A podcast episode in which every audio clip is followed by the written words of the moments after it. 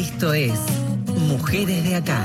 Historias, recorridos, militancias y activismos. Hasta las 20. Mujeres de Acá. Con Marcela Ojeda en Nacional, la radio pública. Ahora que estoy bien, ahora que estoy bien. Que ya lloré, ya me levanté, bajé, bajo. Uh, puro sentimiento. Tanto dolor. Hola, hola, hola, ¿cómo les va? ¿Qué dicen? Sean todas y todos bienvenidos a otro Mujeres de Acá. Aquí, como cada miércoles, nos hacemos compañía hasta las 8 de la noche en la radio pública, en esta nuestra octava temporada.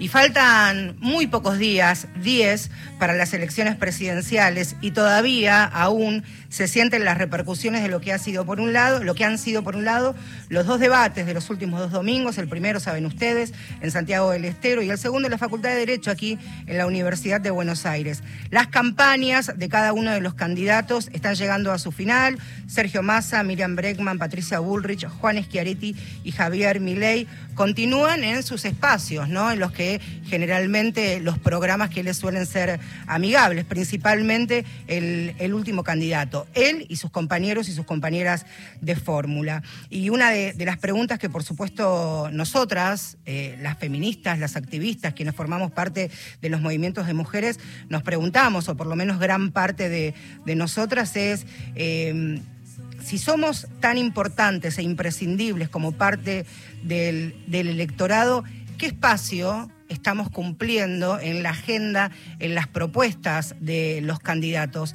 ¿Qué tanto lugar tuvimos en los debates? Piensen ustedes unos instantes nada más y traten de recordar qué tanto espacio, qué tanto lugar se le dio dentro del bloque temático de, derechos humanos a lo que nos pasa a nosotras, lo que conquistamos, lo que supimos conseguir y lo que por otro lado también estamos defendiendo. ¿Podemos de verdad definir una elección las mujeres? Y por último, ¿qué tenemos que esperar de cada uno de los aspirantes a suceder al actual presidente Alberto Fernández? Y en estas preguntas hay, por supuesto, múltiples respuestas que nos tienen a nosotras como protagonistas.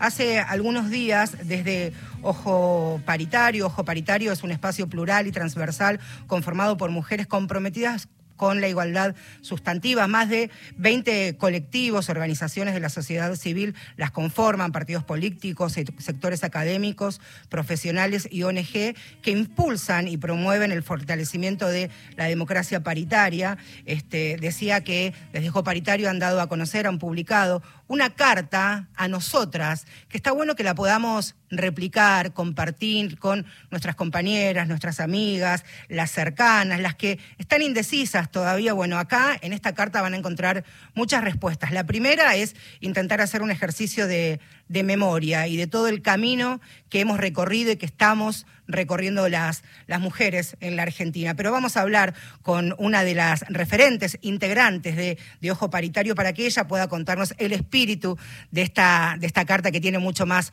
valor y peso que pueda ello traerla aquí al, al micrófono de Radio Nacional. Por eso saludo a Dolores Gandulfo. Dolores es parte del colectivo de Ojo Paritario, como les decía, y de la red de politólogas de la Argentina. Es directora del Observatorio Electoral de la COPAL y también es docente universitaria. ¿Cómo estás, Dolores? Bienvenida. Marcela Ojeda es mi nombre. ¿Cómo estás?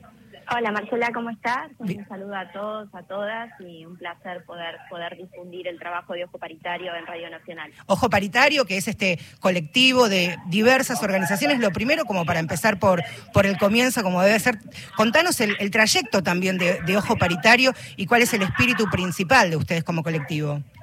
Bueno, este colectivo surge principalmente en el marco de promover, defender y preservar el cumplimiento de eh, la ley de paridad en la Argentina, eh, esto que fue una lucha, digamos, del colectivo de mujeres, de las pioneras, ¿no? Ya con la ley de cupo en los 90 y que, bueno, que se pudo cristalizar con, con la lucha colectiva y con muchas de esas referentes que son miembros de Ojo Paritario y sumando nuevas generaciones Em, la idea de, bueno, de que era necesario, eh, ya que somos más del 50% de la población en la Argentina, también que eso se vea reflejado en nuestra eh, instancia de representación, que que es el ámbito legislativo, Eh, por eso, bueno, obviamente se fue acompañando todas las instancias de normativas en las provincias y luego en el 2017, cuando se da, eh, la, se dicta ¿no? la norma de la paridad a nivel nacional, también poder ir trabajando con compañeras en cada una de las provincias que todavía no tenían la ley de paridad en el plano provincial, poderlas ir acompañando en esa lucha y bueno, hoy de las 24 jurisdicciones tenemos 22 provincias que tienen ley de paridad a nivel provincial, solamente Tucumán y Tierra del Fuego todavía no tienen, aunque Ushuaia sí, eh, la capital de Tierra del Fuego en ese, eh, en ese distrito sí la sancionó.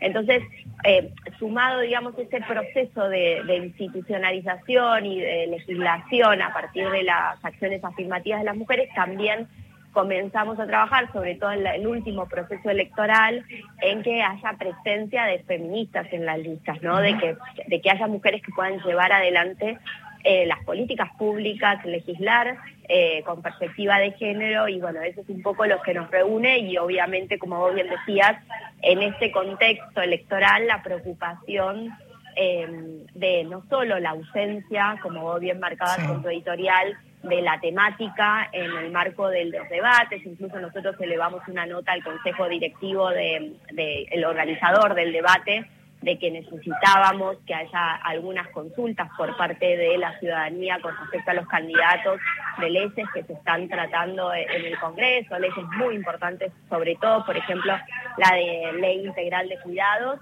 que, era una ocasión importante para que los ciudadanos y ciudadanas puedan escuchar qué van a hacer eh, los candidatos, las candidatas, si llegan a la presidencia con, esas leyes, si las van a promover, si van a generar ese debate. Y bueno, eso es un poco lo que también nos motivó a interpelar, tomando un poco de referencia, que a nosotros nos pareció también muy significativo, aquella carta que en el 73 María Elena Walsh eh, en Chile eh, interpela ¿no? a sus compatriotas a repensar el significativo de la democracia. Bueno, también nosotras, eh, como vos bien decías, apelando a la memoria, a las luchas de las madres, las abuelas, eh, las, las, madres en lucha, obviamente las, las, mujeres que se pusieron piqueteras que cuando sus maridos no tuvieron trabajo estuvieron en las rutas y obviamente en el contexto de pandemia eh, sin ir más lejos, el rol que tuvieron las mujeres de los comedores comunitarios, ¿no? En, la primera línea de trinchera, como decimos, del virus, siguiendo trabajando y llevando el alimento a, los sectores más vulnerados. Entonces, creo que en ese sentido, como vos bien decías, y se está diciendo mucho eh, en, esta, en este marco de, los analistas, ¿no? Del proceso electoral, que el voto de las mujeres es muy significativo para definir este proceso electoral. Creemos que, es importante poner estas cosas en diálogo y, bueno, interpelar a las mujeres. Es muy lindo incluso el comienzo de, de la carta, que uno recuerda cuando la escribía de puño y letra, ¿no? Querida amiga, hermana, compañera, y ahí ustedes desde Ojo Paritario comienzan también a hablarnos a nosotros y tomarnos de la mano y hacer este recorrido, ¿no? En, algún momento eh, de alguno de los párrafos dice, un candidato a presidente caricaturesco, acompañado de negacionistas y defensores de genocidas, ha resuelto, por supuesto, el más votado en las elecciones primarias. Allí ya introducen parte de la carta y después, un poquito más adelante, un párrafo que me gustaría intercambiar ahora sí contigo, Dolores, es, en Argentina nuestra lucha colectiva, constante y consecuente por la conquista de los derechos al voto, a la ley de cupo y una democracia paritaria ha permitido que celebremos la primera elección en los 40 años de democracia con leyes de paridad de género para las listas legislativas en las elecciones nacionales y en 22 provincias, decía Dolores recién, agrego. Que hoy haya más mujeres candidatas a ocupar espacios en los distintos poderes del Estado no es una concesión democrática, sino un logro de la fuerza colectiva de las mujeres de todas las organizaciones políticas y sociales que no nos dejamos vencer. Aprendimos que la forma de avanzar a una sociedad mejor es siempre colectiva. Y esto lo transforma en pregunta, Dolores, colectiva pero rezagada, ¿no? Discriminada, excluida de la agenda de la mayoría de los candidatos.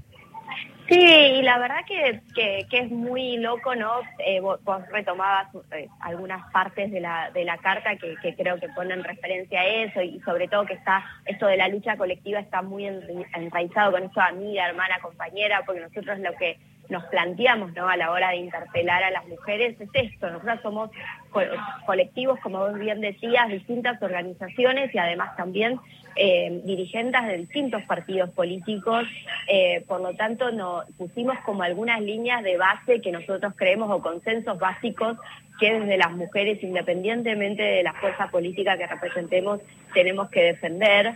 Y, en ese sentido es la lucha colectiva. Y, y vos decías, es loco que no esté en la campaña electoral, cuando, por ejemplo, la inflación y la inseguridad, que son temas que están en el tope de la agenda hoy en la campaña electoral, son temas que perciben y sufren directamente las mujeres a través de eh, cuando van al supermercado, cuando tienen que programar eh, la vida en, su familia, de los gastos que tienen, ni hablar cuando están preocupadas por si los hijos llegan, no llegan, a qué hora, eh, la inseguridad. Entonces, me parece que, es muy importante pensar cómo esos temas, que, como vos bien decías, no están hoy en la agenda, son temas centrales incluso para la economía. Eh, Absolutamente. hay, hay un informe que empezó a hacer el Ministerio de Economía eh, en esta gestión a partir de la creación de, la Dirección de Géneros e y Igualdad y Economía del Ministerio de Economía, de palabra redundancia,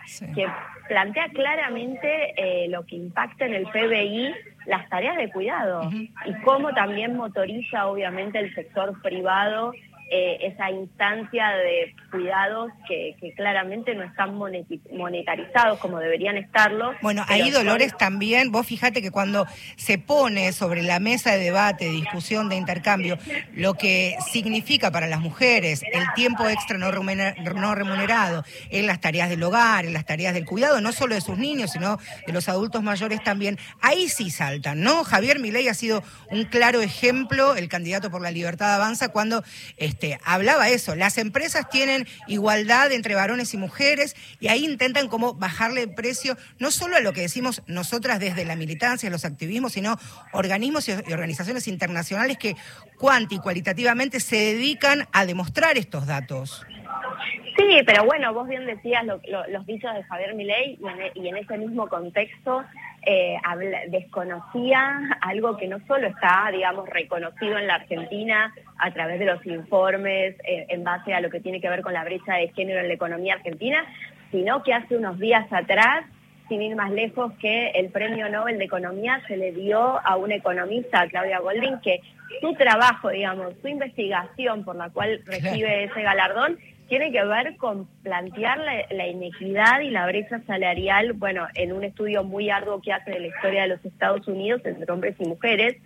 Y, y ley planteó algo que, es totalmente bizarro, si se quiere, caricaturesco, como bien dice la carta, eh, de que si efectivamente eh, las mujeres cobrasen eh, un porcentaje menor por igual trabajo, hoy todas las empresas contratarían mujeres. O sea, es algo que desconoce totalmente este contexto que estamos diciendo de que la mujer tiene que emplearse en tiempo parcial por las tareas de cuidado, de que siempre tiene empleos, eh, peores empleos, de que los trabajos socialmente son trabajos socialmente menos valorados, eh, que obviamente también ignoran em, lo, lo, que tiene que ver con, con la feminización de la pobreza que obviamente también está atado con la pobreza en, los sectores más vulnerados y la incapacidad que esos sectores vulnerados tienen de terciarizar las tareas de cuidado y por lo tanto de poder salir a trabajar y, cuál es la respuesta que va a dar violencia de género en, un, en un escenario potencial que mi ley sea elegido como, como el nuevo presidente, ¿qué respuesta le va a dar el Estado a estas familias, ¿no? Que necesitan dividirse entre pagarle a alguien que tenga el cuidado de, de sus niños cuando hay escasez de jardines maternales o jardines para, o espacios para, para la primera infancia. Por otro lado, la ley de cuidados y los cambios en la normativa de licencias ha dormido este último tiempo. Bueno, ahí hay, hay un hueco, hay un agujero que no hay respuestas, pero tampoco hay preguntas. También vale decir por parte de, de los periodistas, ¿no? De nosotros.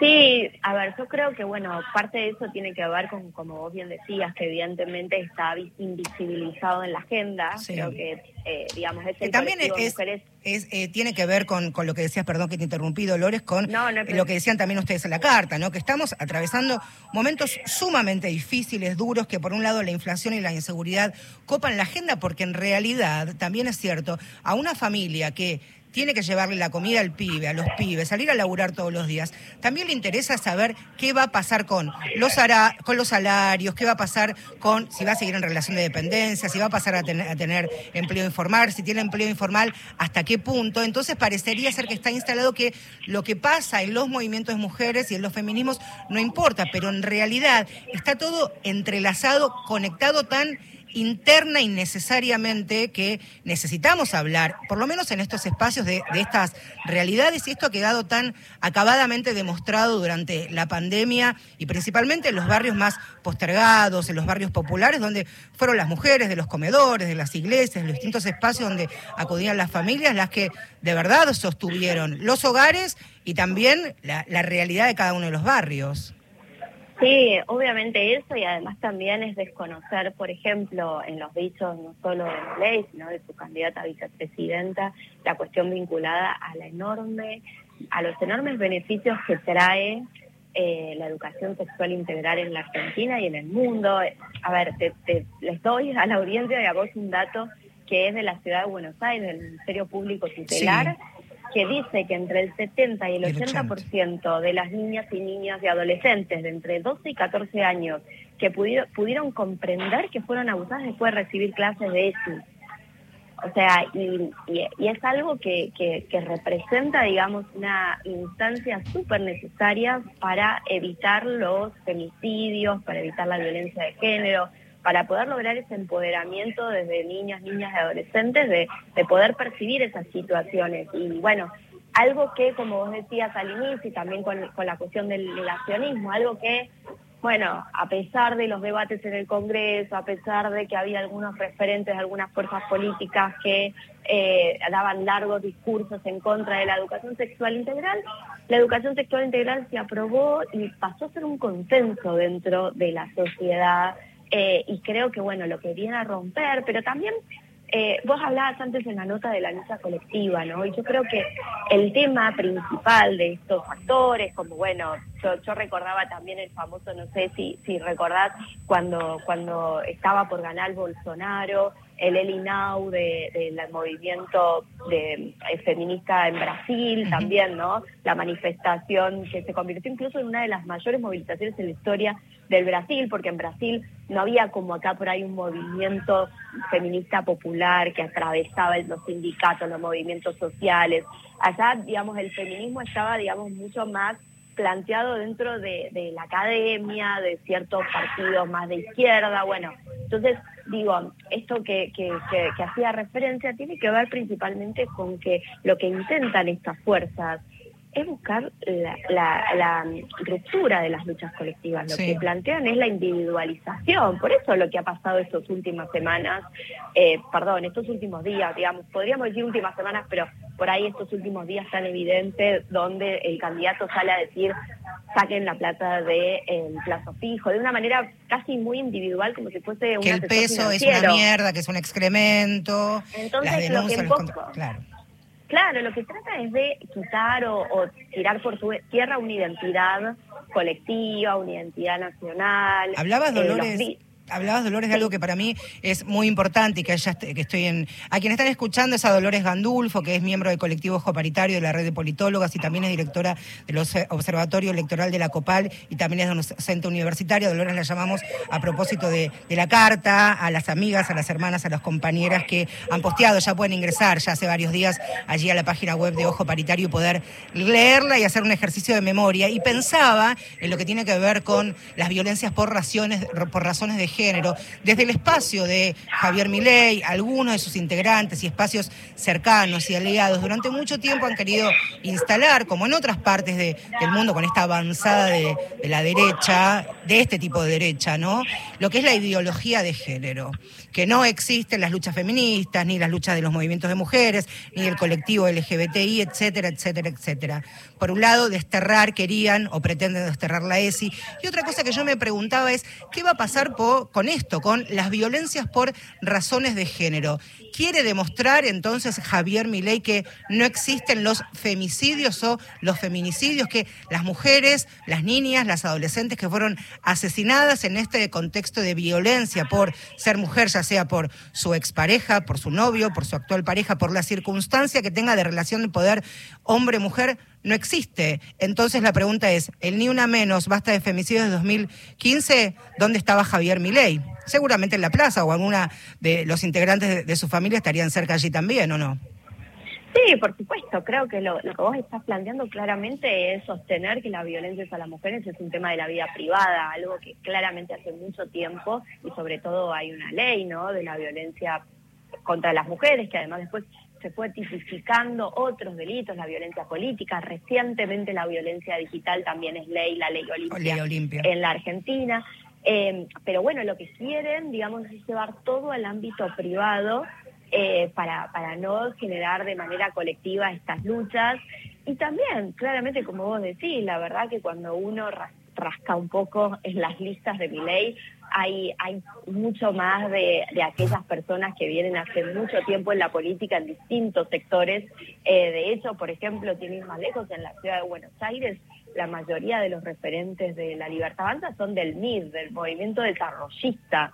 O sea, imagínate, difícil, ¿no? Llegar del desarrollismo a la libertad, a, una fuerza tan eh, negacionista y una fuerza tan disruptiva como la libertad avanza. El negacionismo está a la altura de las circunstancias para, para la libertad avanza, cuando tiene que ver con las violencias, ya sea por la mano de, del Estado, por lo que ha sido el, último golpe cívico y militar, y en estas circunstancias lo que estamos hablando y lo que tiene que ver con, con la agenda de las violencias por, por razones de género. Sí, yo creo que independientemente de, los discursos que plantean, yo creo que, y estoy cada vez más convencida de que lo que intentan es cerrar esta idea de identidad nacional y de lucha colectiva, por eso hablan así de la moneda, por eso quieren atarse a, otro país para definir la política monetaria, por eso al mismo tiempo quieren defender los derechos de los kelpers en las Islas Malvinas, o sea, me parece que apuntan un poco a eso eh, porque claramente, eh, y eso es algo eh, que, yo por ahí también que, me dedico a, las relaciones internacionales lo veo tan disruptivo esa fuerza, porque en general las fuerzas de extrema derecha, ¿no? que, que, vienen en general desarrollándose en el mundo, desde Trump, desde Bolsonaro, desde Meloni en Italia y muchas más, tienen un rasgo muy distintivo que es el nacionalismo. Y, algo que es disruptivo de, la fuerza que representa Javier Milei es su extremo antinacionalismo. Eh, que, creo que eso es algo que, bueno, aquellos que, tengan tiempo para estudiar este, este tema me parece que es importante, porque claramente creo que por ahí pasa el eje transversal del discurso de Milei, esta idea tan negacionista de lo nacional, ¿no? Y bueno, y obviamente por eso de lo nacional y popular y por eso para ellos la justicia social es una aberración, como lo viene diciendo, ¿no? Aquello de, eh, los invito y las invito a que todos ingresen ahora allí en ojoparitario.com.ar, allí a la derecha van a poder acceder a carta abierta a las mujeres argentinas, las leen y también con, con la firma se suma y pueden leer todo el trabajo que vienen haciendo todas estas organizaciones que forman parte del colectivo Ojo Paritario, cuya este, una de sus representantes charló muy gentilmente con, con nosotros. Dolores, muchas gracias por, por haber dispuesto estos minutos para charlar aquí en, Mujeres de Acá. No, al contrario, muchas gracias a vos, Marcela, y bueno, y, seguimos interpelando, ¿no? Claro que sí. Al 22 de octubre. Que tenemos vos, claro que sí. Un beso grande. Ahí estaba, he pasado por Mujeres de Acá. Dolores Gandulfo, miembro del colectivo de Ojo Paritario y de la red de politólogas de la República Argentina. Una pregunta, diversas y personalísimas respuestas. Para vos, ¿quiénes son tus mujeres de acá? Hola, mi nombre es Mariela Belsky, soy directora ejecutiva de Amnistía Internacional Argentina.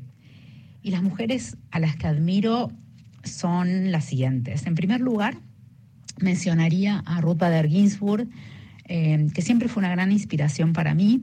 Ella fue jueza de la Corte Suprema de Estados Unidos, fue la segunda mujer en ocupar ese cargo y transformó la vida de las mujeres a través de sus sentencias y su trabajo como jurista, luchando siempre por una mayor igualdad para las mujeres. Por mi trabajo también he conocido a muchas madres que admiro y que me resulta increíble lo que hacen en circunstancias de extremo dolor. Por ejemplo, la madre de Facundo Astudillo Castro, este joven de 22 años que desapareció durante la cuarentena dictaminada a causa del COVID-19 y sus restos fueron encontrados en un cangrejal en Bahía Blanca. La mamá de Facundo se llama Cristina y es una mujer tratando de hacer justicia por un hijo que le mataron, enfrentándose a un montón de obstáculos.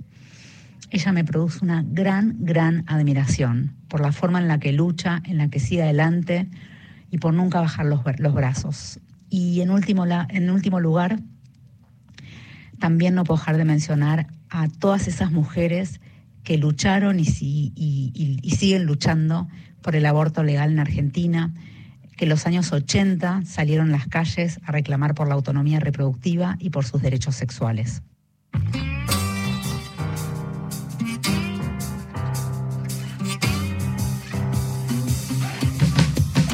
Yo soy un problema desde que nací yo soy un problema.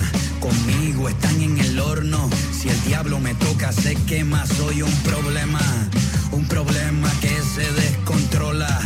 Juego a la ruleta rusa con dos balas en la pistola. Soy un problema. Un problema desde la edad temprana. A los 10 años me encerraron en un cuarto sin ventana por 20 semanas. Soy un problema.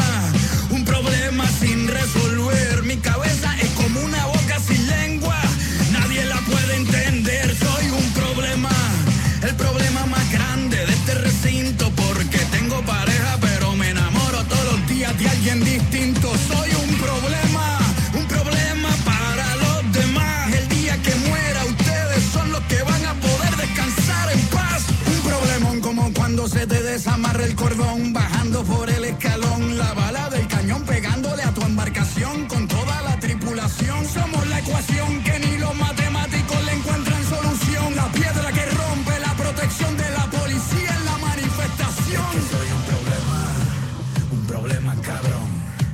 Es que soy un problema, un problema cabrón. Es que soy un problema. Luchas y conquistas. Mujeres de acá por Radio Nacional.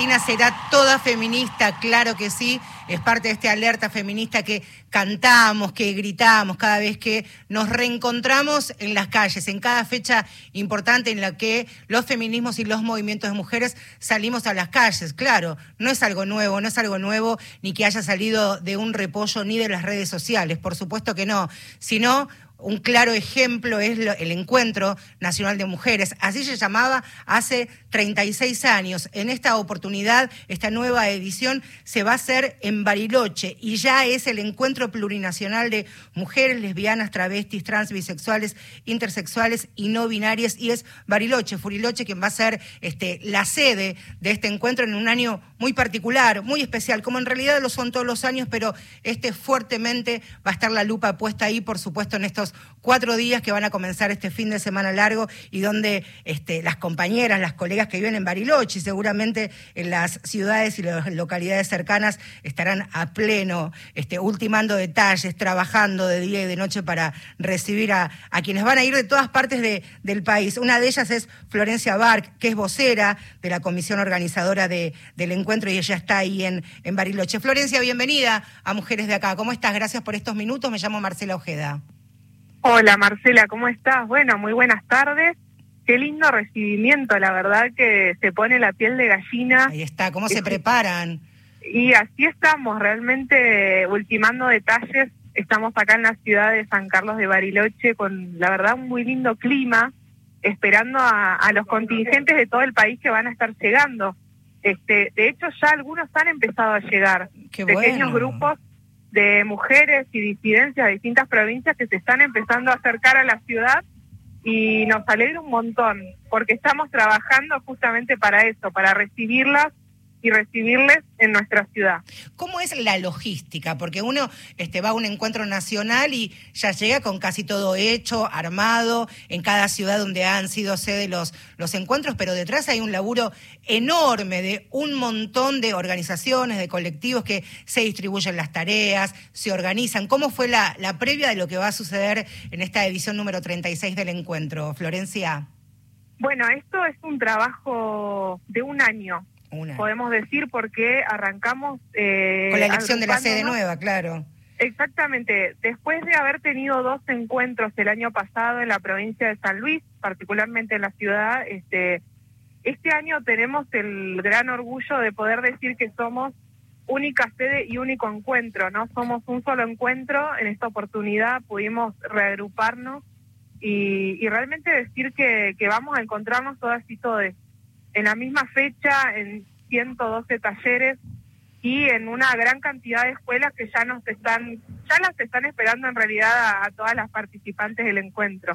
Cada vez Florencia que una una ciudad y una provincia recibe o es sede del encuentro eh, del encuentro, como en este caso la, ciudad de Boriloche, por supuesto tiene que ver con la idiosincrasia, con la particularidad de, de, la agenda, de los feminismos y los movimientos de mujeres de cada de cada ciudad. En este caso, insisto, con con Bariloche y el espacio y el lugar de la mujer mapuche en la región.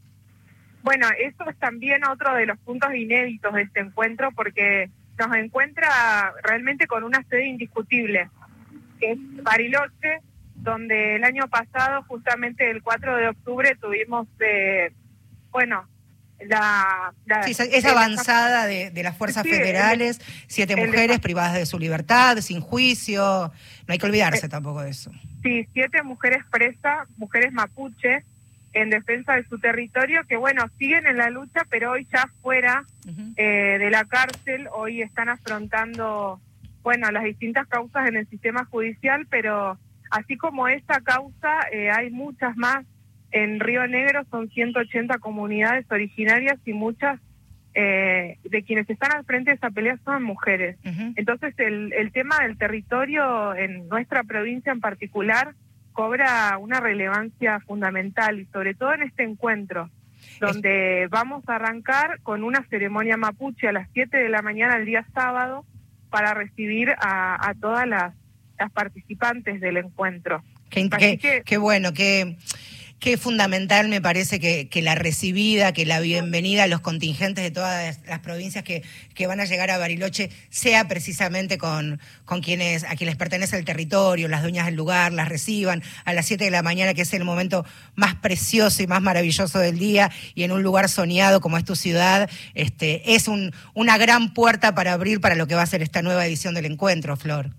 Así es y esperamos, la verdad, una gran concurrencia. Desde el 2015 hasta acá, desde el primer ni una menos, los encuentros han dado un salto indiscutible en, masividad, en, calidad y cantidad de, personas que se han acercado desde lo más recóndito del país y que se organizan en una situación económica, la verdad, sumamente adversa, porque eso es lo otro, el otro punto. Todos quienes, todas y todos quienes lleguen a Bariloche lo van a hacer desde un lugar de mucho sacrificio y esfuerzo, ¿no? Peso por peso para llegar, pagar un pasaje de colectivo, para organizarse y estar acá en una ciudad que, bueno, ustedes sabrán bien, es emblema nacional del turismo, ¿no? Mm. Y que, bueno, va a hacer todo lo posible eh, y sobre todo desde el gran laburo de la comisión organizadora para recibirles, tanto en alojamientos privados como en escuelas.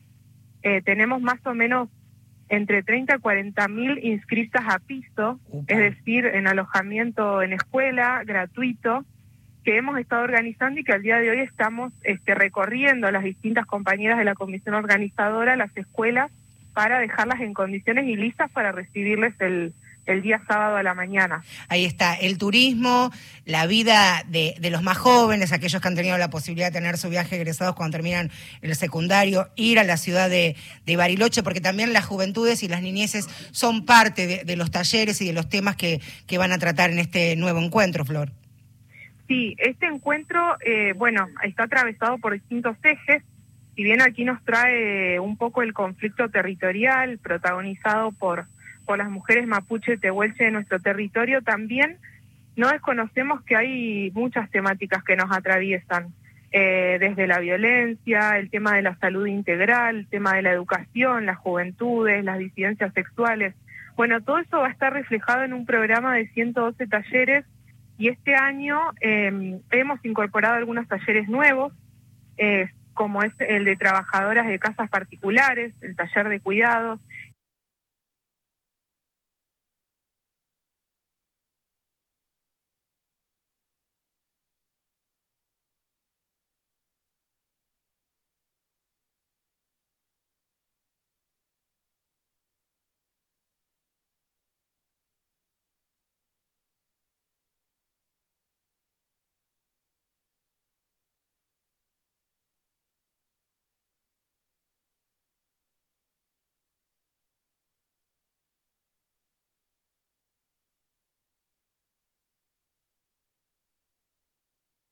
y el taller de antifascismo como alguna de las nuevas propuestas para poder participar de esto que nosotros decimos es el corazón de los encuentros.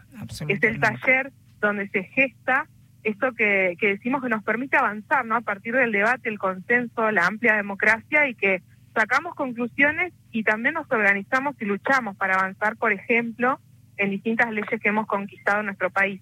Y es importante también un año, un año electoral, va a ser el fin de semana previo a, que votemos todos a quien va a suceder a Alberto Fernández en, la presidencia. Por supuesto, va a ser ahí, hablábamos al comienzo del programa, esto de eh, lo importante, lo trascendental, cómo el voto de las mujeres puede, no sé si quebrar el, destino, pero sí que somos importantes. Bueno, no estuvimos tan presentes en la campaña, en los debates, sí estamos en los lugares donde nos pertenecen y son nuestros espacios de, lucha y de conquista en las calles. Y es el Encuentro Nacional de las Mujeres en su edición número 36, también como los ojos del mundo ha visto al movimiento de mujeres y a los feminismos en la Argentina. Es un hecho inédito en la región y en el mundo, así que allí van a estar todas y Bariloche abriendo sus puertas literalmente de las escuelas, de las hosterías, de los hospedajes y ustedes como organizadoras, así que desearles lo, mejor, van a estar las compañeras de Feminacida allí, Celeste el Bianco también del equipo de, género de la radio haciendo una cobertura y contándonos a las que nos no vamos a poder estar en esta oportunidad de que viene todo. Flor, gracias por el laburo y bueno, Bariloche este, nos y les espera. Así es, y quienes no han conocido esto que es inmenso, que es un antes y un después en la vida de cada quien, de cada mujer, de cada eh, disidencia sexual que participa, les decimos que se animen, que vengan que vale la pena juntar peso por peso y que nada, que, que habiten el encuentro, tanto en las calles como en las escuelas y los talleres que sean parte de esta construcción que como bien vos decías recién es única en el mundo. Un abrazo grande para vos y para todas tus, tus compañeras, ¿eh? grandes anfitrionas. Gracias, saludos. Un abrazo. Ahí está. Quien pasaba en los micrófonos de, Radio Nacional, Florencia Bark, que es vocera de la comisión organizadora del Encuentro Plurinacional de Mujeres Lesbianas, Travestis, Trans, Bisexuales, Intersexuales y No Binarias único encuentro va a ser este fin de semana allí en la ciudad río negrina de San Carlos de Bariloche.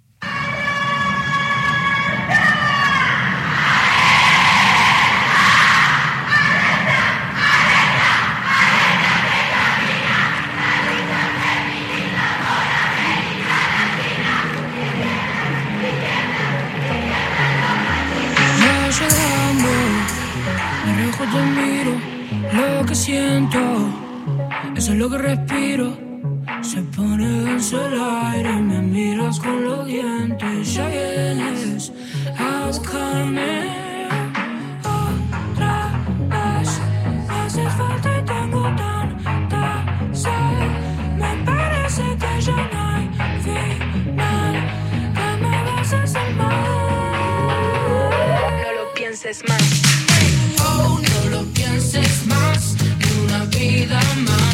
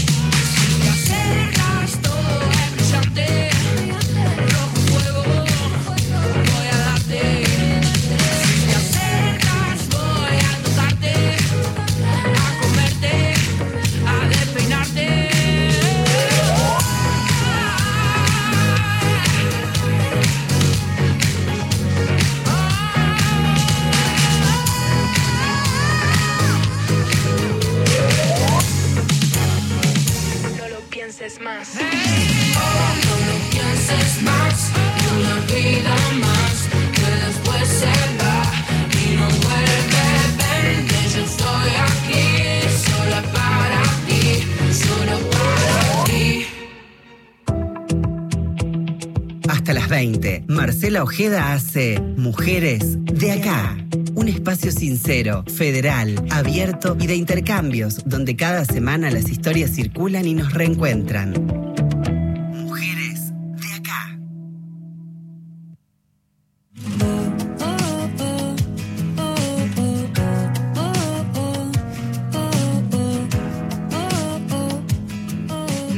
Minutos faltan para las 8 de la noche. Seguimos en Mujeres de Acá hasta ese momento precisamente donde nos informamos con el servicio informativo de Radio Nacional de la Radio Pública. Y como siempre, en este momento tenemos el espacio de las compañeras, las colegas de Feminacida y tienen esta presentación. Feminacida en Mujeres de Acá. Periodismo con otra mirada sobre la actualidad.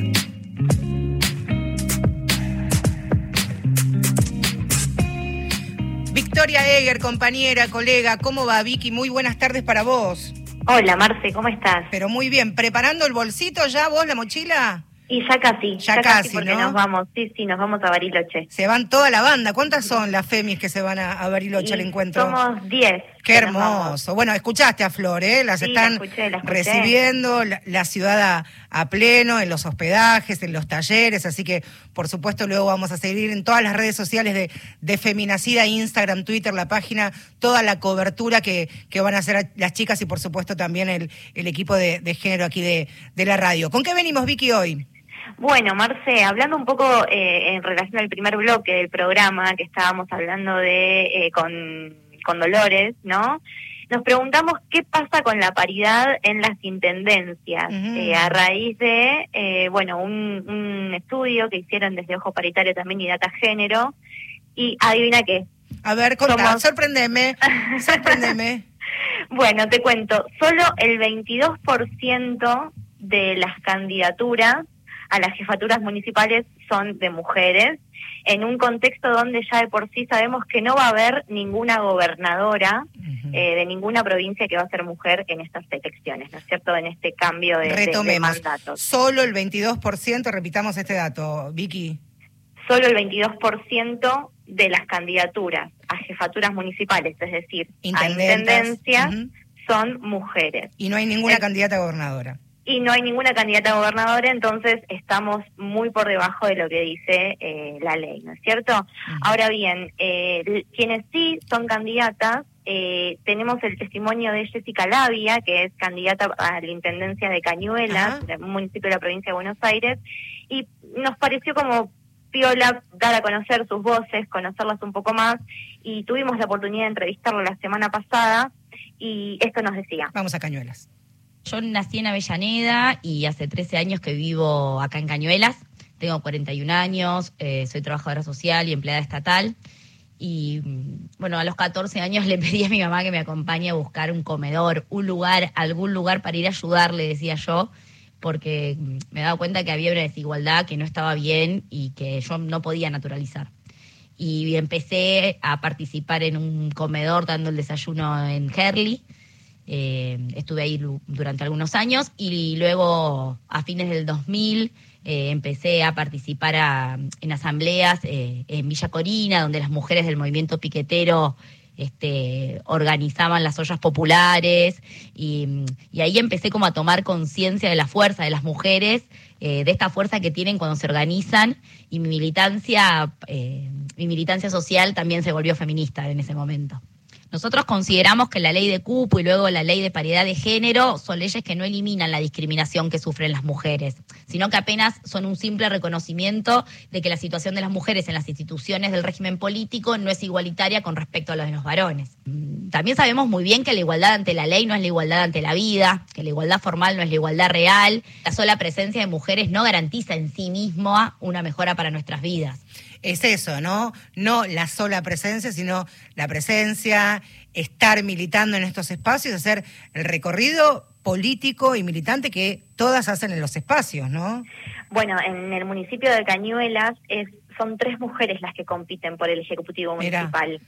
Marisa Fassi por Unión por la Patria, Evelyn Cantoni por la Libertad Avanza y Jessica Labia al Frente Izquierda. Lo que ella decía es que, bueno, no necesariamente para garantizar el acceso a los derechos de mujeres y disidencias tiene que haber mujeres ocupando el cargo porque ya sabemos qué intereses representan, ¿no es cierto?, Eh, la Libertad Avanza, sino que tiene que haber una militancia, una conciencia feminista que es lo que estamos haciendo eh, que, que eso suceda, por eso nos encontramos todos los años eh, en diferentes puntos del país también, ¿no? Para, para alimentar esa conciencia feminista a, a- a las compañeras, ¿no? Y que cuando estén en esos lugares de poder garanticen o militen y hagan políticas públicas para acceder a esos derechos. Y tejer último, redes, ¿no? sí. También de, de, de quienes eh, aspiran a espacios de poder, a espacios políticos, también sigan tejiendo redes con las bases, con sus espacios, con quienes están en distintas organizaciones, en distintos espacios feministas y, y de los movimientos de mujeres, ¿no? Volver a esa base una vez que se está en la función pública. Volver a esa base para que se pueda traducir en política pública esos reclamos, ¿no? Eh, totalmente. Eh, tenemos el testimonio de Carolina Glasterman, que es integrante de Data Género y es quien monitoreó el proyecto Candidatas, donde, de donde salió este dato que te decía al principio de que el 22% de las candidaturas a intendencias son solo de mujeres y esto nos decía. A ver. Impulsamos candidatas para dar cuenta de los lugares que ocupan las mujeres y las diversidades en política, ¿no? Para visibilizar su tarea e impulsar una participación política igualitaria. Los datos por sí mismos no hacen nada, son eso, un vínculo con la empiria para poder pensar, para poder analizar, para poder accionar.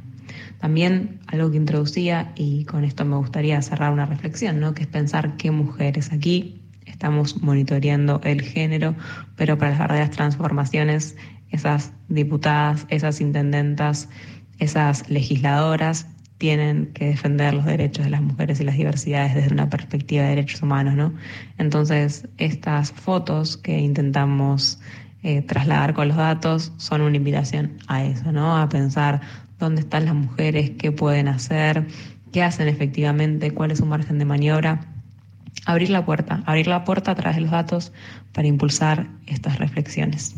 Estas reflexiones que son sumamente importantes. Si bien es una foto como parte de una película, también nos ayuda a reflexionar y empezar a golpear puertas, ¿no? También.